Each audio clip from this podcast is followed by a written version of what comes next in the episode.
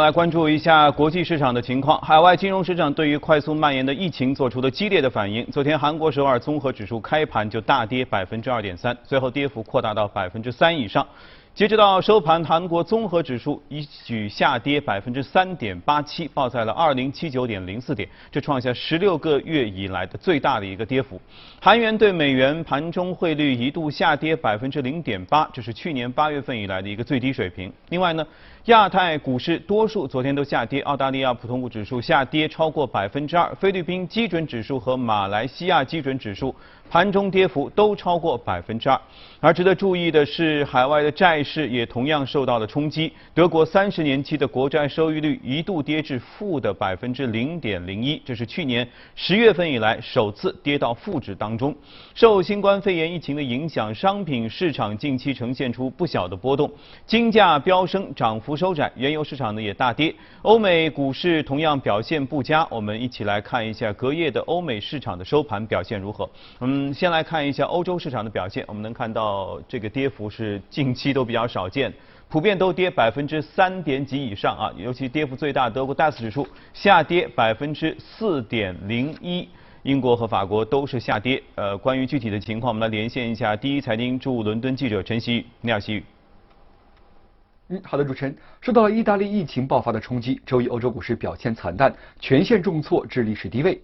截至收盘，意大利蓝筹股指数暴跌了百分之五点五，创二零一六年六月英国脱欧公投以来的最大单日跌幅。各主要股指方面，德国 DAX 指数跌幅最大，法国凯克斯林指数紧随其后，欧洲斯托克六百指数、泛欧九三百指数跌幅次之，英国富时一百指数跌幅最小。板块方面，航空股领跌。英国一节航空股价收跌百分之十六点七，德国汉莎航空收跌百分之八点八，其他旅游休闲相关板块以及奢侈品股、矿业股、汽车股、银行股和芯片股也尽数下跌。此外，受到了疫情打压投资者信心的影响，市场避险情绪明显上升，带动避险类资产价格上扬，黄金和白银价格都出现了上涨。瑞郎对欧元汇率日内一度上涨到了零点九四二零，上摸四年高位。日内，欧盟官员表示，欧盟已经同意英国的谈判授权，预计欧盟各国政府将于周二签署相关文书，意味着双方贸易谈判即将正式拉开序幕。稍早前，唐宁街十号再次表态，将重拾政治和经济上的独立作为此次谈判的首要目标。英国金融时报评论称，这是英国政府首次明确将主权议题置于英国工商业的诉求之上。日内，英镑对美元下跌至一点二九二一线。周二将发布的经济数据包括德国去年第四季度 GDP 年率终值和英国二月 CBI 零售销售数据。主持人，嗯，好，谢谢习宇。接着我们来看一下美股昨夜的收盘情况如何。我们能看到，美国三大股指同样都是录得下跌，而且跌幅和欧洲相似，都在百分之三点几以上啊。其中跌幅最大是科技股，下跌百分之三点七。呃，道琼斯指数也下跌百分之三点五六啊，标普五百也差不多跌了这些。我们来连线一下第一财经驻纽交所记者格威尔，来听听他发回的报道。你好，格威尔。早上，主持人，意大利和韩国新冠肺炎疫情形势加重，大幅拖累周一美股走势。道指收盘跌超千点，收跌百分之三点五六，为两年来最大单日跌幅，并抹去年内全部涨势。标普五百指数和纳指分别收跌百分之三点四和百分之三点七。反映市场波动性的 VX 恐慌指数盘中一度飙涨接近百分之五十。苹果当日收跌百分之四点七五。其实此前我们所采访的多位交易员和经济学家都肯定了中国在防控新冠肺炎疫情方面所取得的成果，并且认为疫情对于中国和全球经济的影响都将是短暂的。但是在周末的时候，后来自意大利和韩国的疫情形势为全球经济的走势蒙上了不确定性。隔夜市场上，投资者避险情绪高涨，美国十年期国债收益率跌破百分之一点四，创三年低位；三十年期美债收益率继续的创下历史新低。航空和邮轮股首当其冲，达美航空和美国航空分别收跌百分之六点三和百分之八点五，皇家加勒比邮轮和嘉年华邮轮跌幅均达到约百分之九。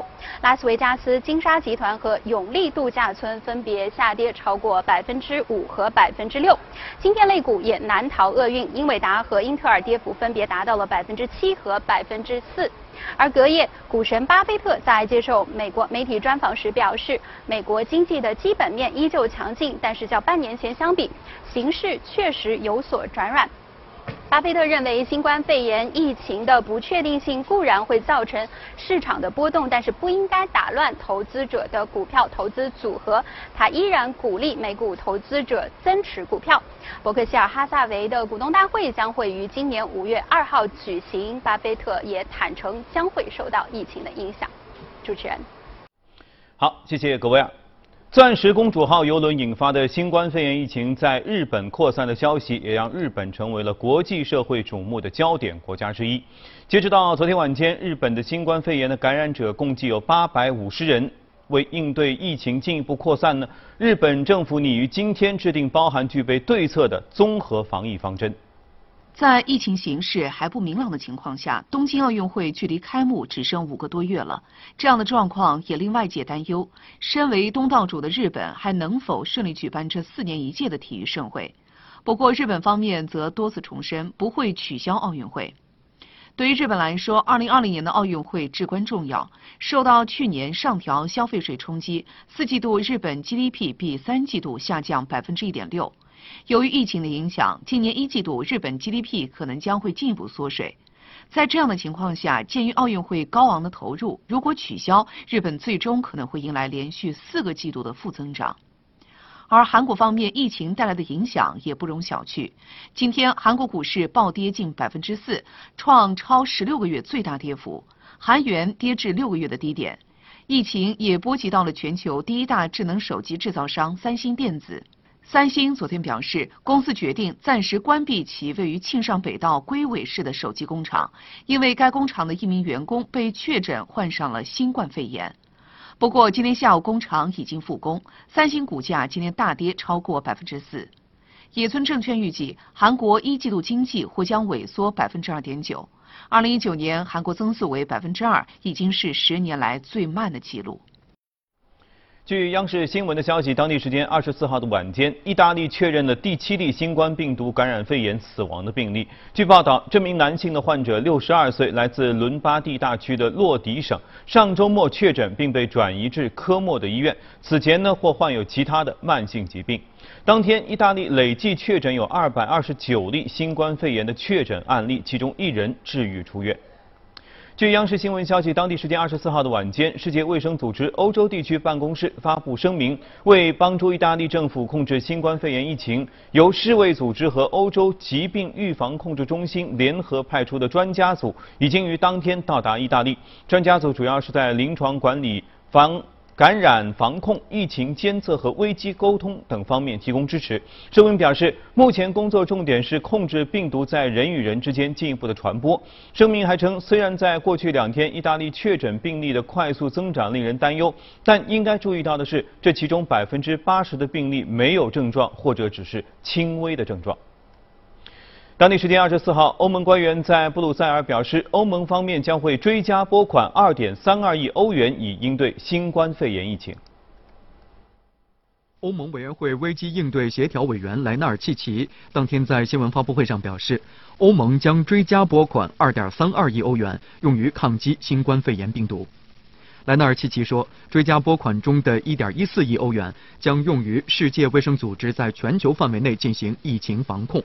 一千五百万欧元将用于支持欧盟伙伴国家加强疫情应对，一亿欧元用于支持研发疫苗，还有三百万欧元用于欧盟各成员国购置防护设备等。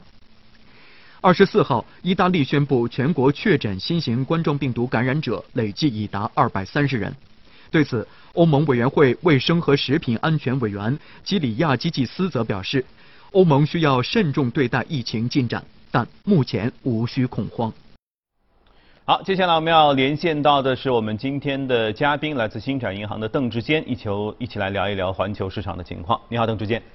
哎，主持人你好。嗯，呃，我们注意到啊，刚才我们也在新闻当中也介绍到了，隔夜的欧美市场普遍大跌。其实不光是欧美，亚太市场同样都下跌的挺厉害的。这是好像疫情以来欧美市场下跌最多的一次。我记得上周你还在说，欧美整，尤其是美股市场啊，虽然总体上看没什么问题，但是似乎中间有一些隐忧。昨天突然之间应验了，你是怎么看的？呃，我们之前说的隐忧呢，其实一直都是在看几个数据哈。那第一个肯定就是这个长短债之间的一个呃息差。那确实我们看到哈，呃，十年期的国债收益率呢，美国那边呢其实已经呃跌到百分之一点三七哈。那上个礼拜的话呢，其实我们大概的呃那个水平大概是一点五八到一点五七左右。那那个时候呢，三个月的呃那个美国的国债收益率呢，大概是一点五八到五九，那相差的那个息差呢，可能只是一个点左右。那当然来到现在的话呢，这一个息差就真的开始拉阔了。那大概呃形成了十七到十八个基点这样的一个息差。那而且呢，我们不单只是看到这个十年期的国债收益率是在往下掉哈，那连带着三十年期的国债收益率也在往下掉。那现在呢？呃，三十年期的话，大概是一点八左右。那其实这一个是什么样的一个数据呢？应该是呃历史上面的一个新低啊。那所以呢，其实整个呃长债的需求看起来在短期内呃这个需求变得非常的庞大。呃，当然呃欧美市场来看的话呢，之前抢的比较多的可能是欧洲以及包括日本的一些国债。啊，那但是呢，现在好像看起来就是呃，资金开始涌过去进呃进去美国进行抢购一些呃长债，那这一个是。呃，避险情绪确实是有一定的帮助的。那另外的一边呢，我们要看一下黄金。呃，一直以来大家都说黄金是一个避险工具嘛。那确实我们也有看到黄金呃最近的表现是呃非常的不错哈。那黄金的价格呢，其实呃从一千五百五十又重新攀升到一千六，那一千六呢还要继续往上突破。那估计呢可能现在呃一千六百五这一个呃这一个我们所说的比较大的一个。呃，主力位呢，呃，会在上面再进行再上攻，那所以呢，呃，不排除啊，短期内如果现在疫情啊影响，或者是其他的一些避险情绪，那有可能会尝试一千七。那当然，这一个呃，这个黄金的价格呢，其实还要受其他的一些限制哈。那所以呢，我们觉得呃，一级一级上去，那不排除短期内也会有一些调整啊。但是呢。总体来看，避险情绪确实短期内是存在的。那另外，美股的另外的一个隐忧，可能就是一种呃，就是所谓的获利了结这样的一个心态。那当然，获利了结呢，其实我们要看是不是在高位一定要获利了结呢？其实不一定。但是呢，我们现在最近确实也有看到很多的呃企业，基本上已经公布了他们未来的一个呃，就是以前的财报以及未来的一个预期。那要。该派多少的利息呢？大家心目当中已经有数了。那所以如果说业绩优秀的一些股票、高息的一些股票呢，确实影响不会太大。但是呢，业绩不太理想的，或者未来派息不会太多的，那可能就会趁着这一个。高位的一些机会呢，可能就会进行一些获利了结等等的一些动作。那所以短期内来看的话呢，美股确实呃跟我们的判断是比较相似的。今年还会存在一种就是锯齿式的大涨大跌的这样的一个情况。好，那今年我们还是比较关注在美股上面。呃，总体来看经济没有太大的问题，但是呢，股票的波动受很多方面的一个限制来看的话呢，应该是存在一个大涨大跌啊，锯齿式。呃，总体来说。呃呃就不会太平稳，但是呢，呃会不会从牛市逆转到变成一个熊市呢？短期内来看，呃是有一些担心，但是呢，中长期来说，既然经济我们说不会有太大的一个影响的话，那应该没有那么快会进入到一个所谓的衰退或者说是熊市的这样的一个判断哈。呃，您刚才说到了，反复说到了避险情绪这几个字，你觉得疫情，尤其是在韩国啊，像在意大利啊这样的一个发生啊，是导致昨天大跌的一个主要原因，还是其实是一个刺激的催化剂的原因？因为刚才您也说到，即使像美股一直处于一个高位，市场也有一个其实是需要能够来获利了结，能够希望它能够缓一缓或者向下踩一踩的一个技术上的需求，是借题发挥。为什么会在星期一的时候，全球市场突然之间同时这样下跌？还是说，其实真的是疫情会进一步的影响到市场，慢慢的可能会有一个进一步的释放的原因？那呃，其实呢，美股已经如果算上昨天晚上的话呢，是连跌了三天哈。那呃，第二天的时候呢，其实呃层层叠进。那第一天在上个礼拜四的时候呢，其实跌幅并不是说特别的大啊，大概是百分之零点五上下吧。那但是呢，呃，就是在礼拜五的时候呢，已经出现了百分之一左右的一个跌幅了。来到昨天晚上的话呢，其实跌幅更加扩大到百分之三以上。那但是呢，我们会看到的一个情况就是，究竟是呃散户在呃就是做一些抛盘呢，还是呃就是呃机构在做抛盘呢？那很坦白说，我们现在看到的资金呢，基本上是呃大型的资金在做一些抛盘的动作，并不是散户。那所以呢？呃，应该说，在这几天里面看到的一个现象呢，是一些机构在做的一些动作。呃，所以恐慌的情绪其实是不是非常的大呢？呃，理论上是有，但是呢，比散户更加提早一步去做动作的，可能就是一些专业的机构投资者。好，那所以呢，疫情上面的一个影响呢，其实对专业的投资者来说呢，其实应该理论上是一早就已经要把这一个风险计算在内的。所以呢。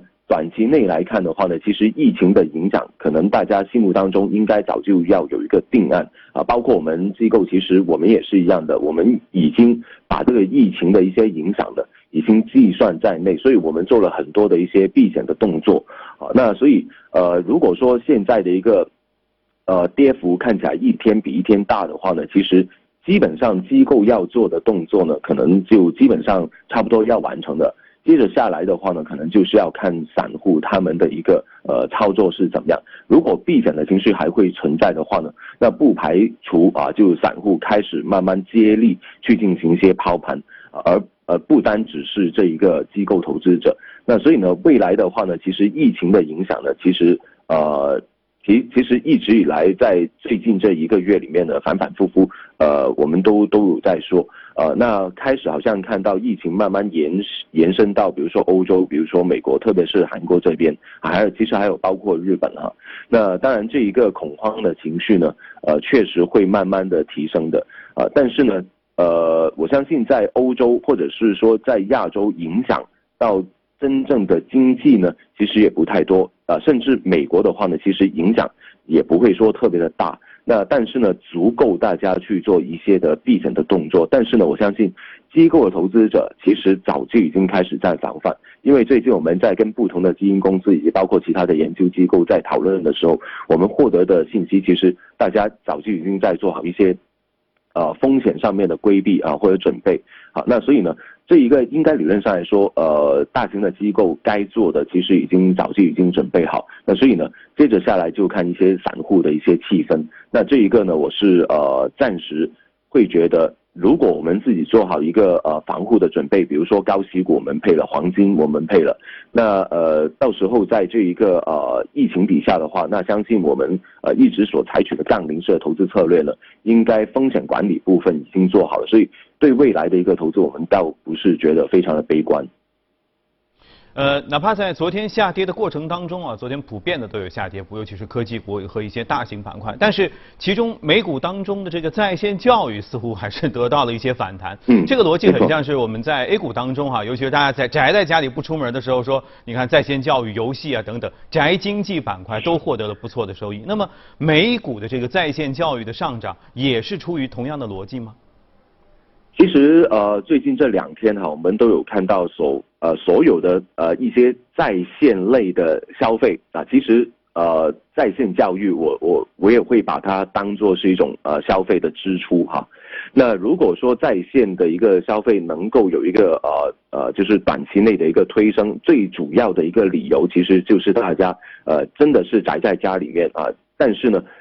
并没有影响到我们真正的一个收入啊，那收入的来源其实理论上，特别是一些呃，就是呃行业没有太大的一个影响的话，比如说呃金融机构啊，或者我们其实影响不会太大的情况之下呢，我们的收入理论上还是稳定的。我们还是需要找一些消费的一些途径的。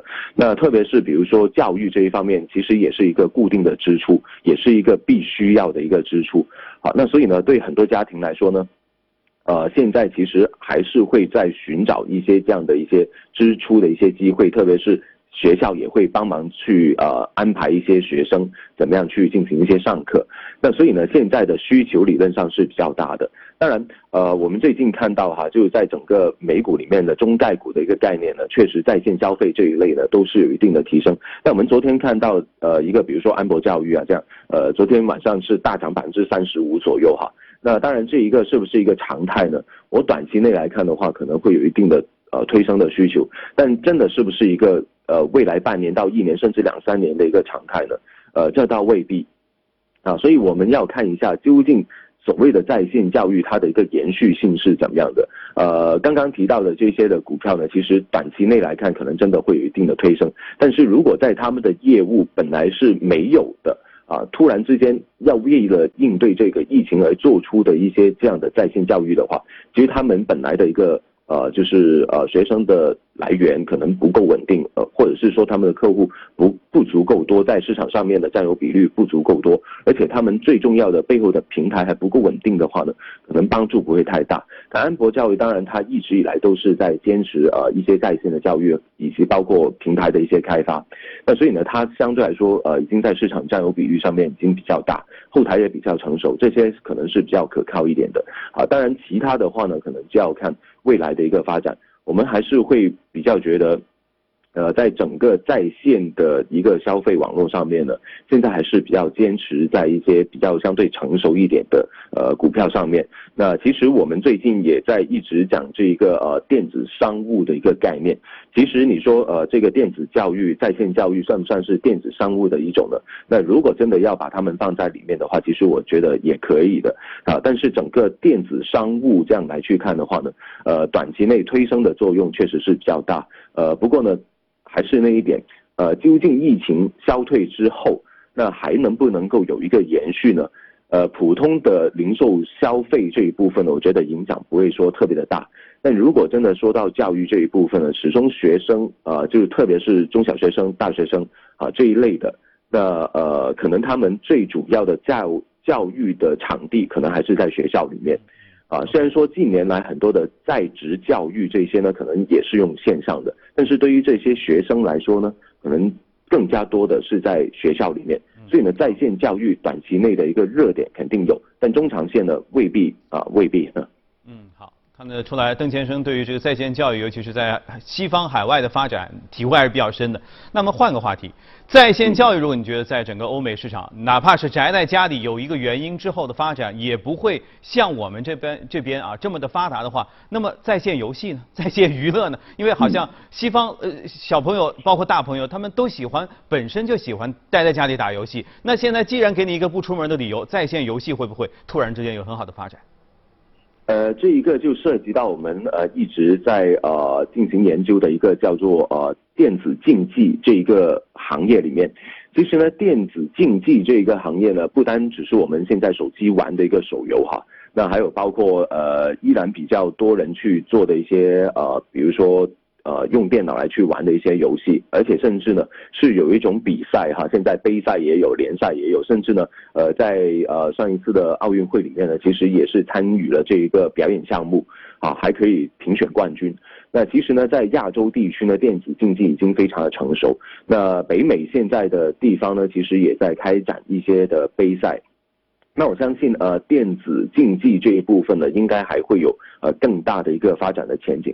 啊，不单单只是一个呃游戏的开发，现在呢，我们对于游戏，以前我们呃玩游戏可能是在电视机，但确实现在千禧一代就是就是呃那些呃在两千年的时候还在十八岁以下的这一批的年轻人呢，其实现在他们的生活习惯已经真的完全就改变，更加多的可能依赖手机以及包括一些电子设备，比如说电脑啊、iPad 啊等等这一些哈，那呃这些的话呢，其实更加适合他们。呃，可以随时随地去进行一些游戏，那所以现在疫情底下呢，确实这一部分更加就看高一线。但当然，疫情过后，其实会不会让他们呃，就是离开家里面就不玩游戏呢？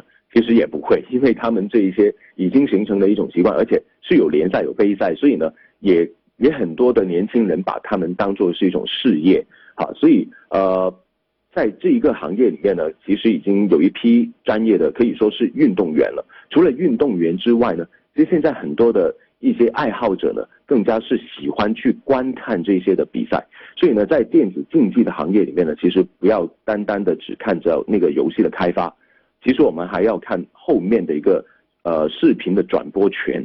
这种视频的转播权，它其实收入是非常的庞大，当中还涉及到很多的一些赞助的费用。所以呢。金额上面就好几百亿，甚至过千亿，未来的一个一个美元的一个增长。好，那所以呢，整个的行业其实呃发展的前景是非常的大，而且呢，客户的这一个就是观看的这种爱好者呢，人数也在不停的在增加，甚至我们看到这种年龄层啊，虽然说好像看起来千禧一代是比较多，但是呢，慢慢已经发展到。呃，比如说四五十岁以上的一些呃，就年长一点点的人群呢，其实现在也在关注着这一些的呃游戏竞技，好，那所以不单只是一个年轻人哈，那呃人群上面的一个呃流量其实也在不断的在增加，所以我们觉得呃刚刚您所说到的这个电子游戏这一方面呢，其实它背后的产业其实真的非常的呃庞大，有好几个不同的大板块。那简单来去说，首先第一部分的就是。呃，游戏的开发，那第二部分的话呢，就是这一个呃搞联赛、搞杯赛的一些赞助的费用啊。那另外的话呢，就是非常庞大的一块，就是这个电视的转播权啊。那在最后后面的话呢，可能我们还会讲到呃这些游戏在玩的过程里面需要的一些呃电子仪器的一些辅助。那所以呢，未来的一些科技的概念其实。呃，在整整个的电子竞技里面呢，其实也是呃担起一个非常重要的一些角呃角色，所以呢，整个电子竞技类哈，那我们看到的很多的子行业板块方面呢，其实也是有一个非常大的一个提升，呃，这一个呢，真的就不会受到一个疫情的影响的，疫情可能对它有一个的呃更加大的一个推动，但疫情过后呢，可能这一个还会继续延续下去，就不受疫情所影响的哈。所以看来，其实打游戏这件事儿，真的已经不是我们传统想象中，比如说就是浪费时间、浪费钱的一件事儿。它其实 就是一个很好的产业，是值得慢慢去品啊，慢慢去研究和开发的。而且疫情也许只是提供了一个呃你开始玩的理由，但其实往后的话，其实它有很长的一个商业的路线可以走，对吧？对的，没错。其实特别是我们刚刚有讲到背后呃一些科技的板块啊，这这跟游戏无关的一个科技的板块呢。其实当我们在玩不同游戏，甚至在互联网沟通的时候呢，五 G 的概念背后所用到的一些呃晶呃芯片呐，还有包括传感器啊啊等等的一些这样的呃呃就是零部件，呃其实现在也在更新换代。所以整个这样的产业呢，其实不单只是这一个所谓的电子竞技玩游戏。虽然说我们不太建议年轻人过多的去沉迷啊，但是呢，当中所应用到的科技，其实就在这一个呃呃，就是更新换代里面呢，其实有一个这样的需求。所以呢，很多的企业其实也在进行不停的一些的研发。那所以呢，五 G 的概念啊，包括未来的半导体，其实也是一个呃非常不错的一个概念。好，时间关系哈，今天我们和邓志坚先一起交流到这里，非常感谢。呃，我们的记者呢在纽交所的时候采访了交易员，尤其是说到了美股大跌对于呃未来的美股市场还有什么样的影响，我们来看一下最新发回的报道。新冠肺炎疫情在海外确诊数量的上升，引发市场的恐慌情绪，全球各类资产遭遇黑色星期一，美股盘中急跌近千点以上。白宫在盘中是安抚市场，称美国经济目前仍然十分强劲。纽交所交易员告诉我们，今天的市场反应主要是基于一个恐慌性的抛售，至于年内会否再度降息，取决于更多有关疫情的进展。Now, if travel were to really close down to Europe. Around the Middle East, in and out of South Korea, from Japan, then you're talking a much more serious global shutdown. 市场忧虑疫情蔓延引发全球经济放缓，全球资产剧烈震荡。截至收盘，三大股指全线暴跌百分之三以上，为两年来最大单日跌幅。十年期美债收益率跌至三年半低位，触及百分之一点三五。美油盘中重挫百分之五以上，跌入熊市区间，在五十美元每桶附近。现货金攀升至七年高位。Do you think the market is a little bit too overreacted? You know, we could end up with a short-term oversold situation. that could create a pretty strong bounce if we don't get more negative headlines on the virus. What did you do in response to today's market plunge? Well, my customers were actually very quiet this morning, and I think that that's because the market opened so much lower that they didn't really want to sell down 3.5%, but they didn't really want to buy yet because they'd like to have more news out on the whole uh, uh, coronavirus situation. The down volume is running uh, close to 90% of total volume. So clearly we're in a risk-off day. 伴随着资产承压，市场压住美联储四月降息至少二十五个基点的概率超过了百分之五十。I think that's going to be largely dependent on whether or not this virus comes under control. Because without that, I, re I really think the U.S. economy is strong enough to not have a rate cut. But if people view that the whole global economy and even the U.S. economy is going to get hit a lot by this virus, they may do an emergency or an insurance rate cut 在今天的调整以前，避险与风险资产走出了不同寻常的同步大涨行情。二零二零年至上周五，标普累涨百分之三点三，在历史高位附近；金价大涨百分之八点三，接近七年高位；美元指数上扬百分之三，徘徊于三年高位。这种情况在过去二十年只出现过两次。How would you interpret the synchronized move in different assets? I really think that, that some of that was a little bit of what some people would call a barbell effect. Saying that, you know, if we do get a correction in the stock market, at least I'll have these two things over here on the other end of the barbell that are safety trades. What they did was I think they hedged their um, big weightings in stocks by buying a lot of bonds and buying a lot of gold and maybe some other safety trades.